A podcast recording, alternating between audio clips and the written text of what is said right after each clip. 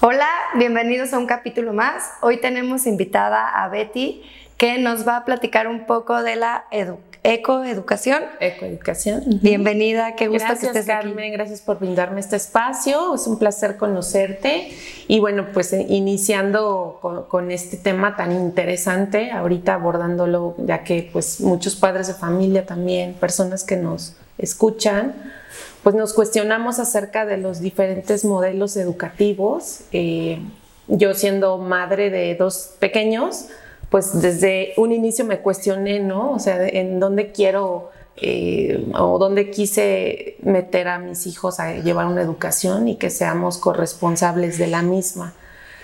La ecoeducación como tal es un modelo orgánico al cual yo me dedico, en donde todos los seres vivos, todos los entes vivientes disponen de aptitudes para vivir. Nosotros nos, la educación es un es un principio también básico para el ser humano para empezar a interrelacionarse, a tener contacto, comunicación, vínculos. socializar. Socializar, con eh, iniciando desde, pues, desde pequeñitos, ¿no? Es donde aprendemos también en las estrategias y las, todas las habilidades blandas de, de aptitudes como es la iniciativa, este, pues la, la solución de problemas, Em, las habilidades de negociación desde pequeños, ¿no? Yo recuerdo mucho, no sé si tú este, también recuerdas que desde el kinder, o bueno, ¿qué, qué, recuerdo tienes del kinder? Pues yo me acuerdo mucho que pues nada más es ponte a hacer esto, bolitas, este, ¿no? Sí, Planas y ya. O sea, era un espacio cerrado, cuadrado, nada de naturaleza, o sea, piso de cemento y, bueno, pues el, darles esta, este ambiente de aprendizaje que es lo más importante para eh, desarrollar todas estas habilidades de los niños, pues es fundamental para, para que esta ecoeducación pueda servir de base y bueno, pues mantener un, un entorno más sostenible y amoroso con todo lo que nos vincula con las plantas, los animales, los seres vivos, ¿no? Eso es ecoeducación. Ok, sí, yo nunca había escuchado este concepto hasta que me, me lo platicaste. Y la verdad es, yo, crees, yo me tuve una educación totalmente tradicional, de monjas, este, y nunca, cuando yo tengo tres hijos, cuando fue es que como que todo pasa muy rápido y traes esta inercia de, pues así debe de ser. yo, los, yo los metí a una escuela bilingüe en un principio y después con, la pandemia, que creo que también esto vino, la pandemia vino a cambiar como mucho la forma de, educar o va a ir cambiando este, el sistema y todo, los cambié de colegio. A un colegio mucho más abierto, mucho más, este, obviamente que la, la o sea, los, saber el, el, contenido es importante, pero se fijan mucho en cómo se siente el niño, cómo está el niño, cuidan mucho las emociones y eso ahí me di cuenta que era también muy importante, porque crecemos como pues mecánicamente, ¿no? Lo que me contabas de las emociones, todo esto es. se aprende en casa, pero obviamente también tiene que ir de la mano del colegio. Entonces tampoco creo que, que nos enseñen a tener estas habilidades y siempre creo que es como de reprimir un poco, ¿no? Tú lo que sientes o tienes que pensar de tal forma y hacer para encajar, ¿no? Siempre él tienes que, en este, en este método, sistema, que, ¿cómo es? ¿Cómo lo...? Mira, es una metodología de marco abierto. ¿Qué quiere decir? Pues que obviamente eh, es, un centro en donde el niño es, es mm, el mediador del contenido de todos aquellos aprendizajes. O sea, no es como en un esquema tradicional donde ya está todo planificado totalmente y es ejercer el control sobre, sobre el niño. Aquí en, esta, en, este modelo orgánico de Shamrock, que, el cual eh, me dedico, pues el niño es el centro, eh, somos, compartimos ese control a diferencia de una escuela tradicional en donde el maestro te dice qué es lo que vas a hacer, cómo lo vas a hacer, en qué momento y es algo ya establecido, algo lineal, ¿no?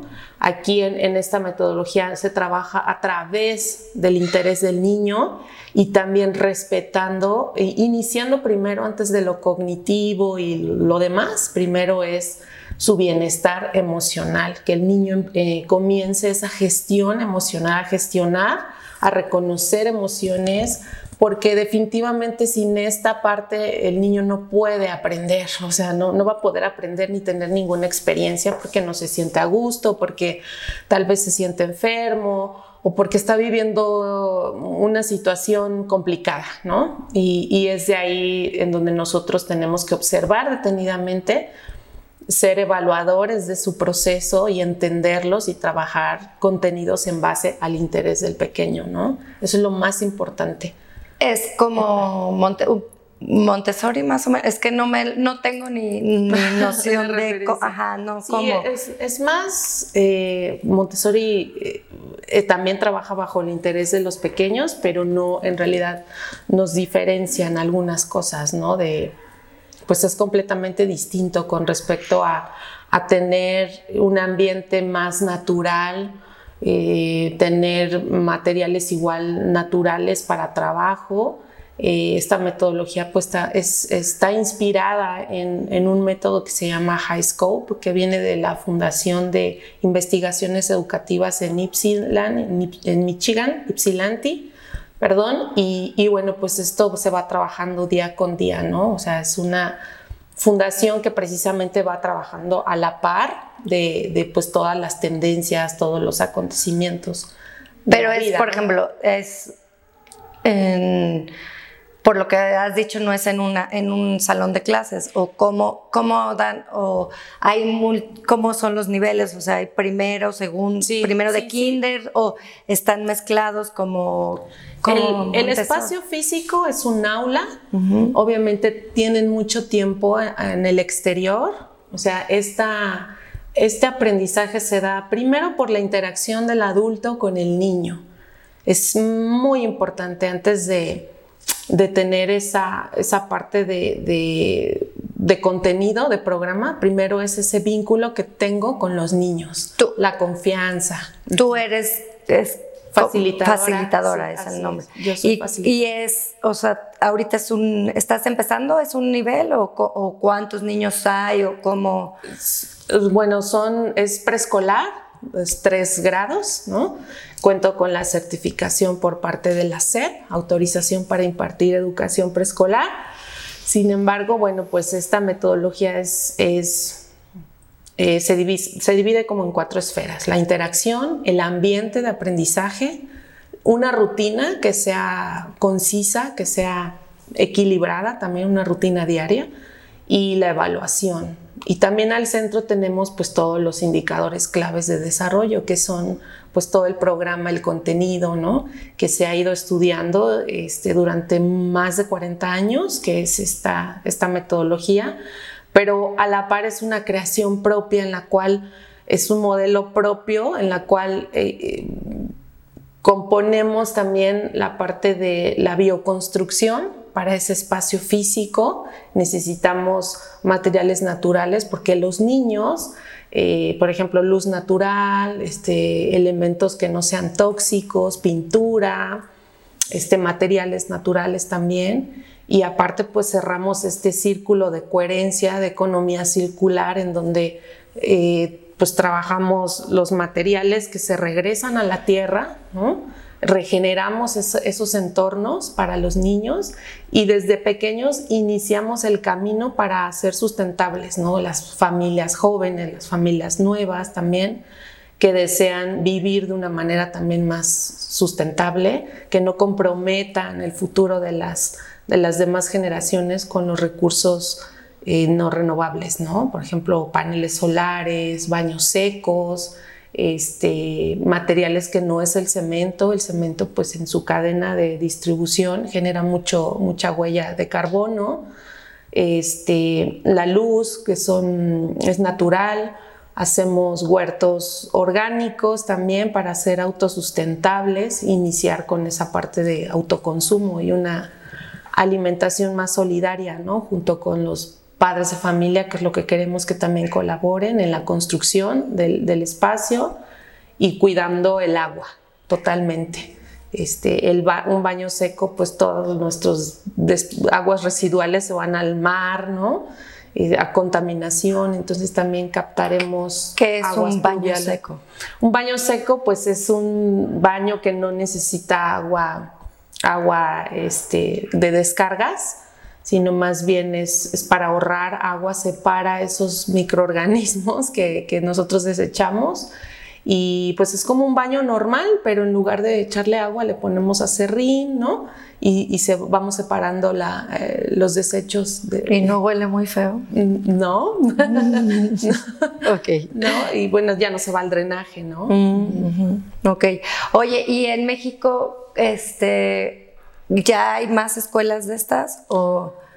Pues mm, a nivel nacional no, en realidad no conozco alguna. Hay un proyecto muy, muy, muy grande y muy bonito que está en Tulum, eh, que se llama Green School y es todo hecho con puro bambú, ¿no? Entonces esa, es, es, un modelo también muy natural, en donde está en medio de la selva, ¿no? Donde también este, buscan como este mismo propósito. Y eso pues apenas yo supe el año pasado, ¿no? Que, no, este año.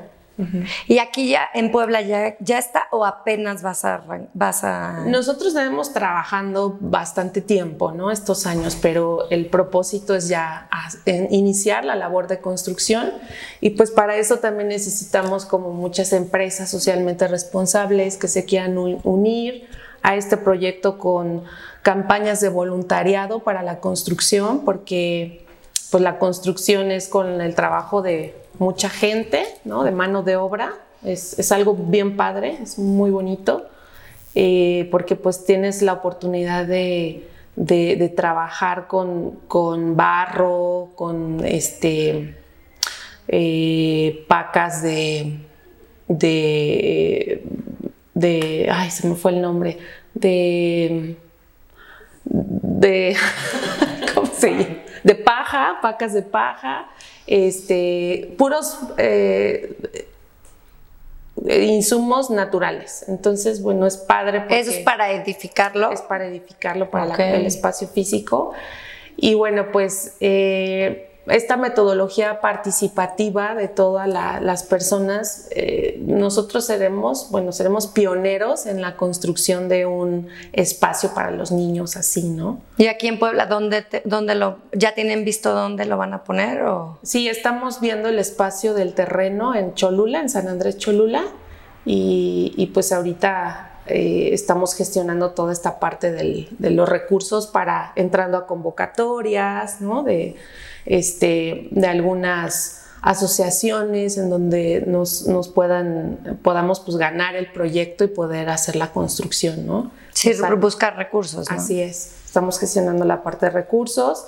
Eh, estamos en el trámite ya de ser donataria autorizada, entonces, bueno, para eso es más, más pues da la certeza, ¿no? A, a los donantes de que pues sus donativos van a ir directamente a, llevarlos a una buena gestión ¿no? del presupuesto y económica del, proyecto.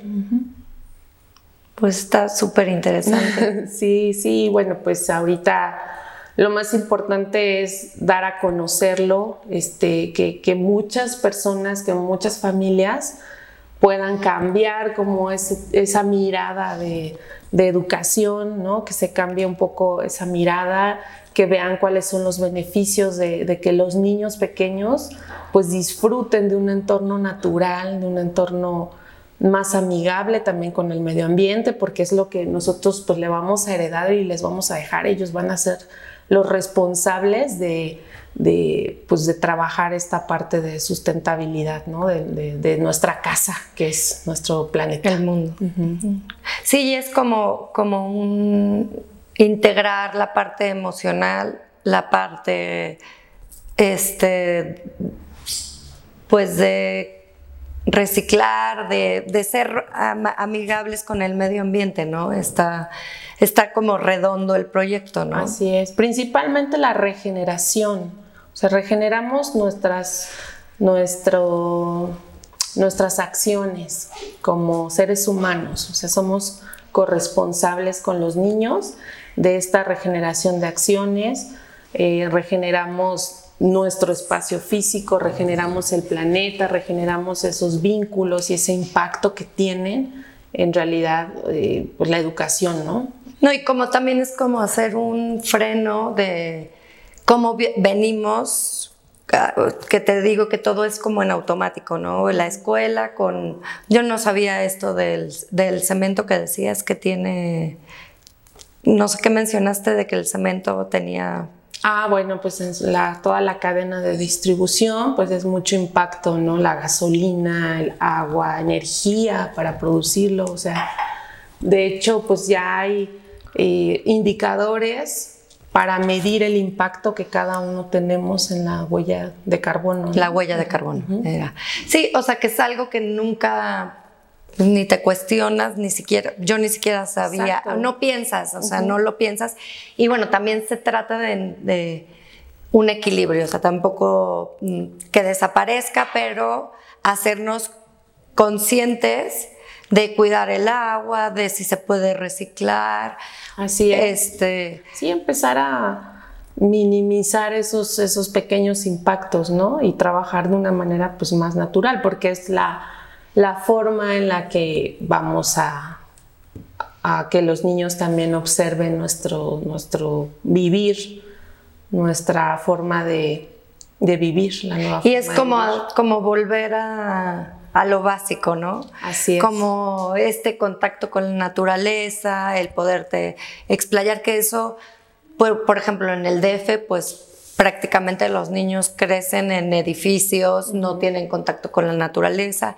Aquí todavía un poquito más, pero pues con la inseguridad tampoco pueden salir a los... O sea, yo me acuerdo cuando yo estaba más chica, que yo podía ir y andar en bicicleta y treparme e ir a la tienda, o sea, muchas cosas que yo, por ejemplo, a mis hijos, pues ni de loca los, los dejo y no tienen como esta, esta a proximidad con la, con la naturaleza y a mí me encanta, o sea, eso está padrísimo, como crecer otra vez libre, ¿no? Y bueno, siempre, o sea, esta parte a mí me hubiera gustado, digo, mis hijos ya están más grandes, y, pero creo que sí es súper importante. Y más que nada como hacernos conscientes, porque yo sí creo que yo en lo personal, he vivido mucho tiempo en la inconsciencia de no cuestionarme, de no, de no saber que hay más opciones también, porque es, pues creciste con con A y te sigues, ¿no? Y esto está, está muy padre, o sea, suena, es un cambio que a lo mejor puede que cueste trabajo, este, resistencia, porque vas, no, pero ¿cómo no van a aprender y cómo aprenden? Sí, de hecho, pues es, esa, esa, pregunta desde hace más de siete años es cómo van a aprender, ¿no? ¿De qué manera van a aprender? Pero realmente es un proyecto muy bonito de gran impacto social, ambiental y económico, porque económico en la, en la cuestión de pues reducir muchos gastos, ¿no? O sea, ser sustentables. A lo largo de este tiempo, pues sí he buscado la manera de ser sustentable, ¿no? Este, han ha habido cambios muy significativos en los cuales sí es posible hacerlo. Entonces, eh, pues este proyecto eh, tiene, muchísimo impacto y, pues es, ahora, ¿no? Ahora la Secretaría de Educación Pública pues también está pidiendo que todas las escuelas hagan acciones por, de, las, las llamadas 10 Rs, reeducar, reglamentar, este, reciclar, reducir y demás y entonces, bueno, e, esto va, abona muy bien a, la petición ahora de la, de, la nueva educación. Entonces yo creo que es, tendrá, seremos pioneros, indudablemente, y también que lo repitan otras escuelas más, ¿no? Entonces no nada más es la cuestión de, tener nosotros ese espacio, sino también poder este, dar talleres, cursos. He estado en algunas preparatorias, dando algunas pláticas de, de, ecosistema tierra y demás para la, primero iniciar con la concientización de las personas, después eh, iniciar un programa de acción y también hacer alianzas, ¿no? Porque definitivamente pues no, no podemos hacerlo solos, necesitamos esas alianzas para poder lograr objetivos, porque seguramente ya hay, hay muchas otras escuelas más que están haciendo acciones muy, muy mm, parecidas y pues eh, compartir ese, ese conocimiento, ¿no? Ajá, se me ocurría, por ejemplo, a lo mejor no, las escuelas que ya tienen niveles de prepa, o sea, que ya están más avanzadas, no sé, llegar y acercarte con los chavos, darles estas pláticas para generar esta conciencia, ¿no? Que todo, que no está todavía tan perdido, ¿no? Sí, mira, eh, hace algún tiempo, que fue en abril, hicimos un evento que se llama, aquí en el Ecoparque Metropolitano, Ecoproyectos, y realmente la convocatoria fue también para las preparatorias y de verdad que nos sorprendió mucho la manera en cómo los chavos hacen proyectos, proyectos sustentables de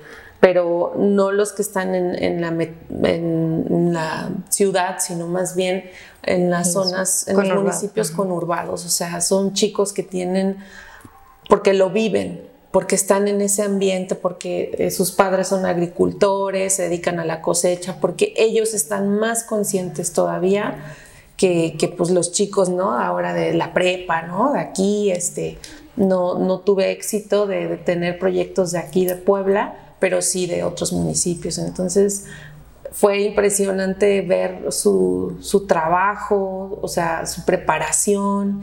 Y sí, me, me han invitado a, a, algunas preparatorias a dar pláticas, charlas sobre concientización, ¿no? No, y aparte sí, en verdad que sí, ya ahora sí que me voy a ir súper abuela, pero ya traen como que otro chip, o sea, otra forma de pensar, otra pues es otra, es otra generación y es lo que deben de hacer, ¿no? Así es. Hacer cosas diferentes a lo que a lo mejor, bueno, creo que eres más chica, pero a lo que nuestra generación estaba acostumbrada a hacer, ¿no?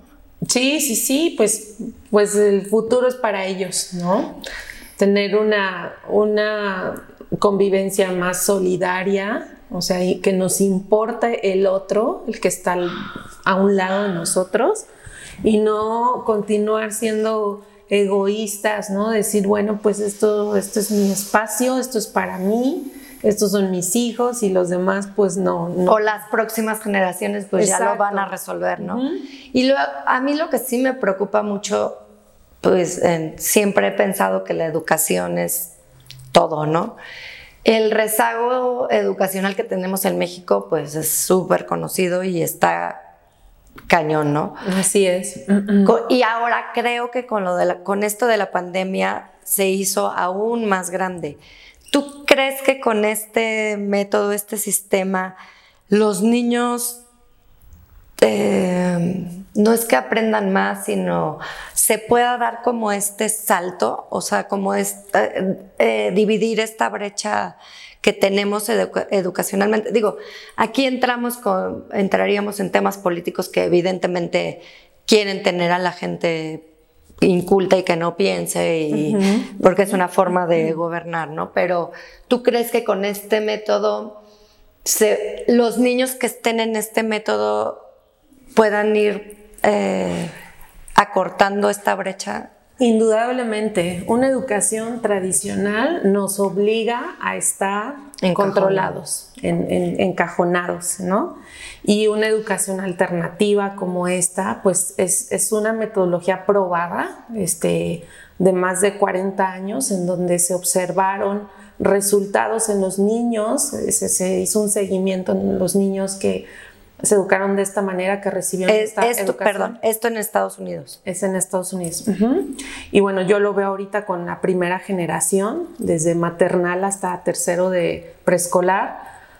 Eh, también, o sea, veo muchas aptitudes en, los en las niñas, porque son niñas las que se van a graduar.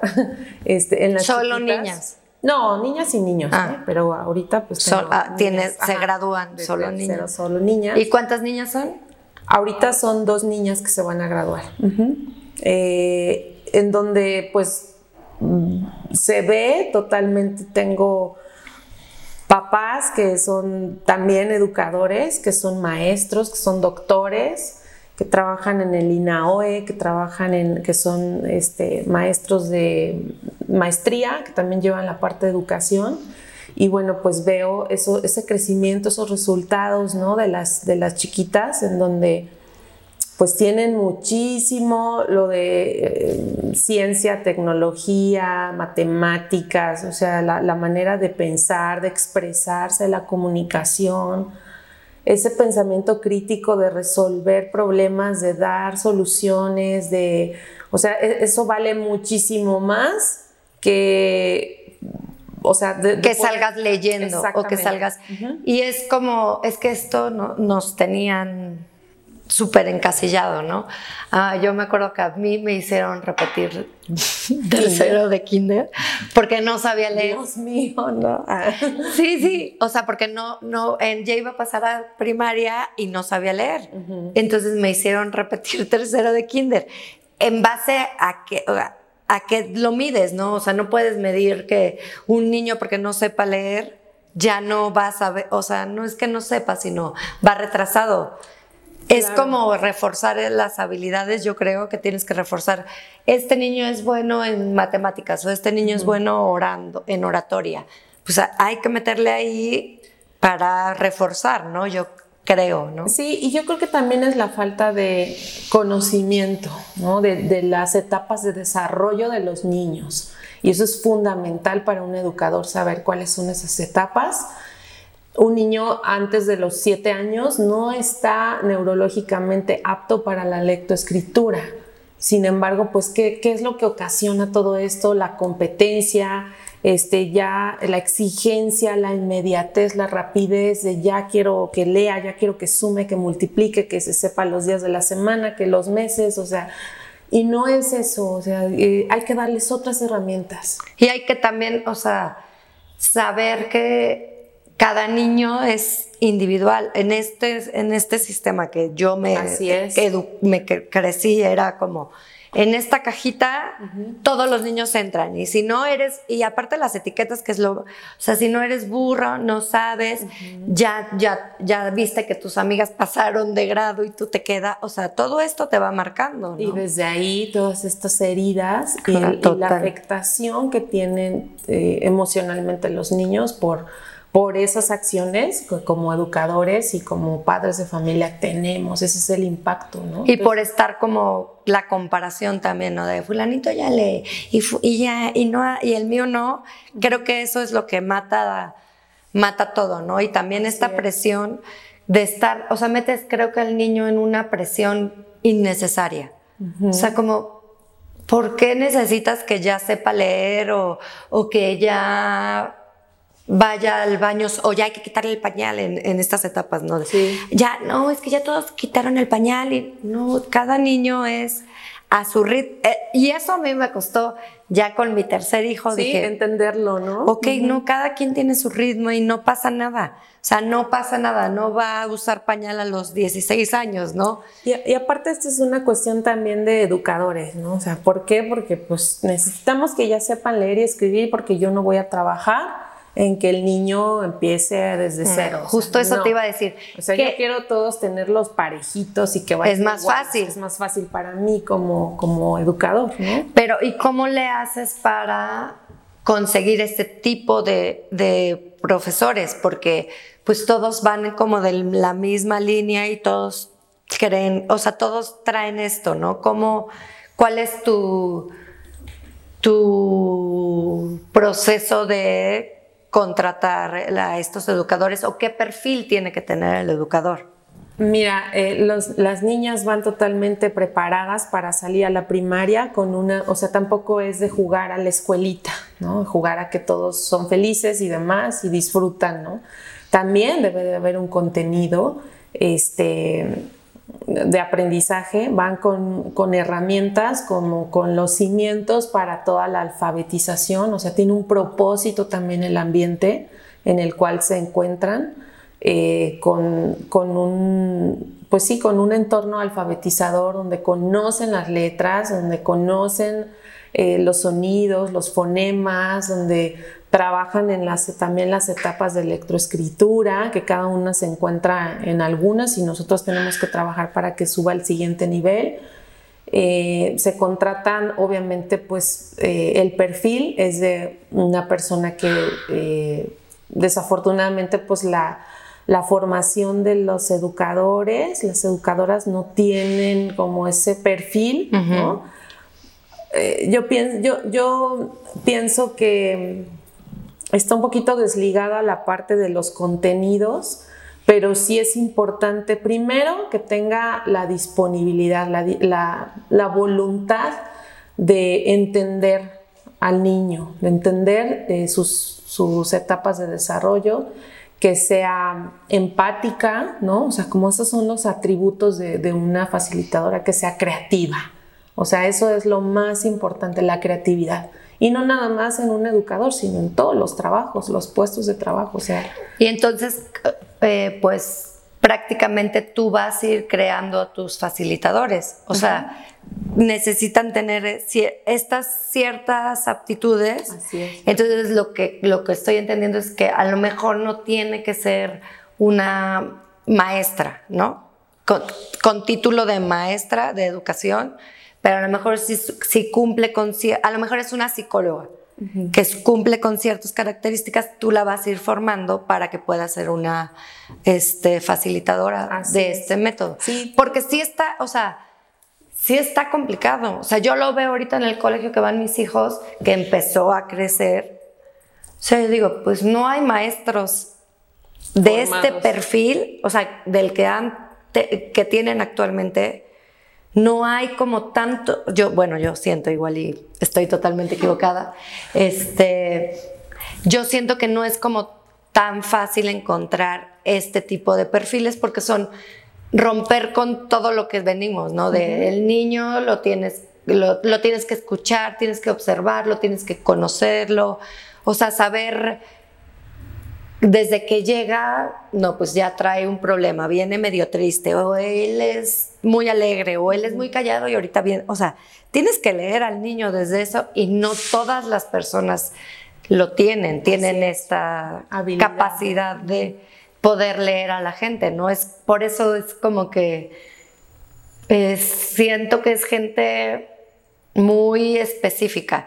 Y aparte, o sea, yo siempre he creído que los maestros tienen pues al, tesoro de México en sus manos. O sea, un maestro o te puede joder la vida o te puede superimpulsar. Sí, Entonces, por eso es súper importante el maestro y bueno, acompañado de, de, los papás, ¿no? Que es también estar como al pendiente, pero... Sí, es, una corresponsabilidad y, y realmente tenemos nosotros como educadores jugamos un papel importantísimo en la vida de los niños y no nada más, sino en la de las familias. Muchísimo. Porque de acuerdo a esa retroalimentación, es, es, como también, o sea, es, es, es como dicen, ¿no? hay que hacerle caso al maestro, al doctor y al abogado, ¿no? Este, también el maestro es fundamental para. Totalmente, sí.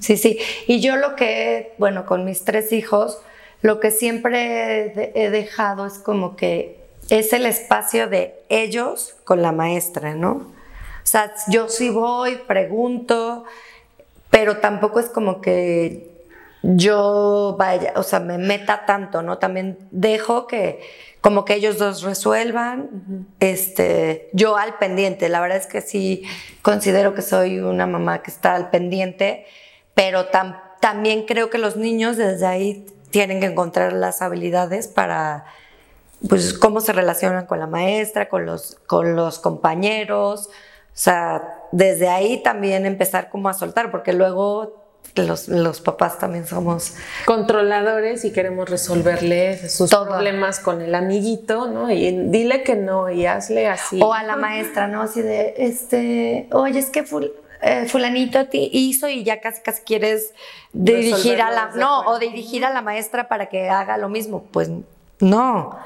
O sea, yo también, también creo que los papás somos un tema, pero pues está muy padre que, qué bueno que haya, que empiece a hacer, que, que empecemos a hacer conciencia y como yo te digo, y lo creo firmemente, la educación es todo y tienen al tesoro, o sea, al menos yo cuando les dejo a mis hijos a, a los maestros, es como, te estoy entregando mi mayor tesoro y juntos pues hay que explotarlos para que sean mejores personas y, sacar lo mejor de ellos, ¿no? Eh, con el tema de los padres de familia es muy importante la confianza, o sea, confiar.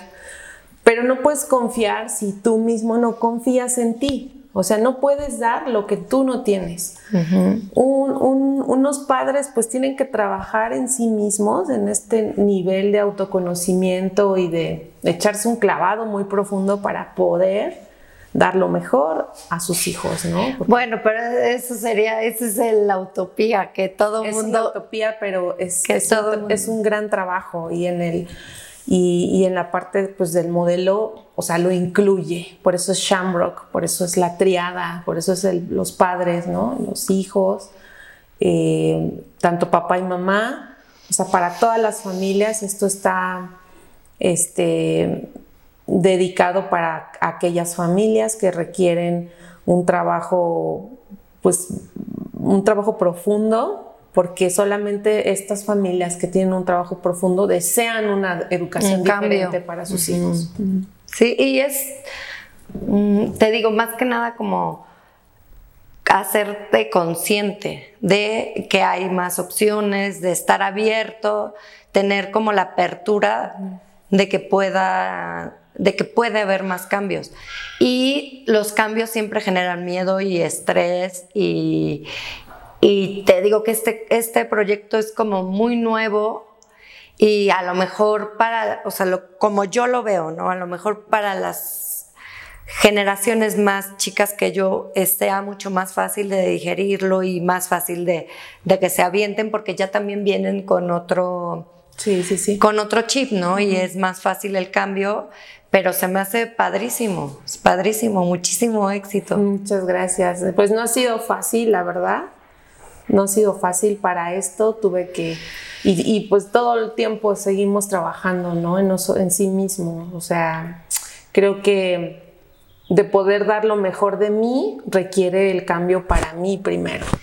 Si yo deseo eh, que esto tenga éxito y que sea fundamental, pues requerí de un cambio profundo, o sea, trabajar en ti. Trabajar mucho y como te comenté hace rato, hice un máster en ecología emocional este, y bueno, a mí ese máster me cambió mucho la vida, fueron 20 meses de, mucho autoconocimiento y fue donde terminé de darle ese, eh, pues forma. ese de darle forma, ¿no? Para poder sacarlo. Hacer el cambio.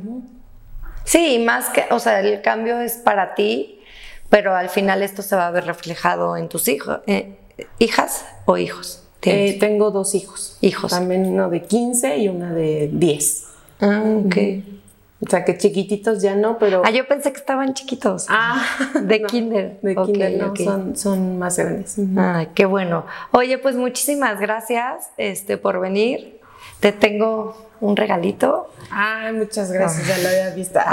Ah, ya, quería que, ya lo querías. Ah, ya está tengo tu nombre. Muchísimas gracias, y te deseo todo el éxito y qué padre que esto pueda seguir permeando en las demás generaciones para un mundo mejor, para tener mejores mexicanos y este y está padrísimo. Muchísimas gracias. Y ojalá pues la gente también que te, que te sigue, que te escucha, que, que les das este espacio de, de, pues de tener mayor información, pues también se quiera sumar con muchas, con muchas este, voluntades para pues también hacer lo posible, ¿no?